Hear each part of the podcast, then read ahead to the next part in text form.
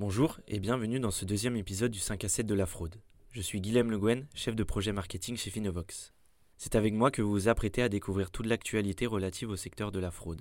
Projets de loi, faits divers, événements en France mais également à l'international ou encore informations insolites.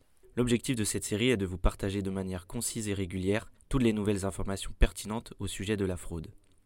Au programme de ce nouvel épisode, la saisie d'un château pour une affaire de fraude fiscale, le renforcement de la lutte contre la fraude sociale, un homme vivant à crédit grâce aux faux documents, et l'acquittement du principal accusé dans l'affaire de la plus grande fraude durant la crise du Covid-19. Alors êtes-vous prêt à découvrir tout ça? C'est parti. En cette fin novembre, une enquête pour fraude fiscale et blanchiment vise Optical Center, connu pour ses magasins d'optique et d'audition, ainsi que son PDG Laurent Lévy. Selon Le Monde, le château de Nieuil, racheté en 2022 par Optical Center, est au cœur d'une saisie judiciaire qui a été ordonnée par le parquet national financier de Paris. Cette opération s'inscrit dans une enquête plus vaste, initiée à la suite des alertes de Tracfin. Celle-ci met en lumière des faits de fraude fiscale en bande organisée, de blanchiment mais aussi d'abus de biens ou de crédit par un dirigeant à des fins personnelles. Des travaux considérables sur le domaine, des comptes bancaires et le siège de l'entreprise ont été saisis.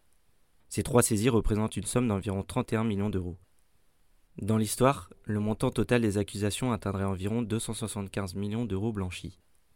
Le manque à gagner pour le Trésor public français s'élèverait à 85 millions d'euros, selon un article publié fin octobre par Mediapart. Alors que le groupe conteste ses actions en justice, l'avenir du château et la réputation de la société sont en jeu. Le Sénat est déterminé à intensifier la lutte contre la fraude aux prestations sociales.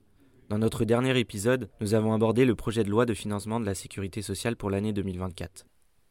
Celui-ci a pour objectif principal d'assurer l'équilibre financier de la sécurité sociale en définissant les dépenses prévues en fonction des recettes attendues. Le 17 novembre, dans le cadre de ce projet de loi, les sénateurs ont voté en faveur de plusieurs amendements visant à durcir les mesures contre la fraude sociale. Un amendement cible spécifiquement les retraités résidant hors de France qui sont tenus de justifier leur existence annuellement pour continuer à percevoir leur pension. Face aux failles du système actuel, un dispositif de biométrie sera mis en place d'ici 2027. Il permettra d'identifier les bénéficiaires en comparant leurs photos faciales à celles de leurs pièces d'identité. En complément, deux autres amendements ont été approuvés. Le premier instaure un domicile social similaire au domicile fiscal. Il permet de simplifier les contrôles et de prévenir les fraudes telles que la perception du RSA. Le second permet aux agents mandatés par le président du conseil départemental d'échanger des informations et des documents pertinents afin de faciliter la détection et la constatation des fraudes aux prestations sociales. À Marseille, un individu a été jugé pour avoir vécu plusieurs années à crédit grâce à l'usage de faux documents. Tout a commencé le 6 février 2015 lorsqu'un ami de l'accusé est contrôlé au volant par une patrouille de police, sans ceinture, avec une barrette de cannabis dans la poche. Lors de ce contrôle, une sacoche intrigue fortement les policiers. À l'intérieur se trouvent des fiches de paye, des contrats de travail et des documents financiers, certains au nom de l'individu en question et d'autres au nom de tiers. En investiguant davantage, les forces de l'ordre se sont aperçues que le coupable vivait à crédit depuis un certain temps.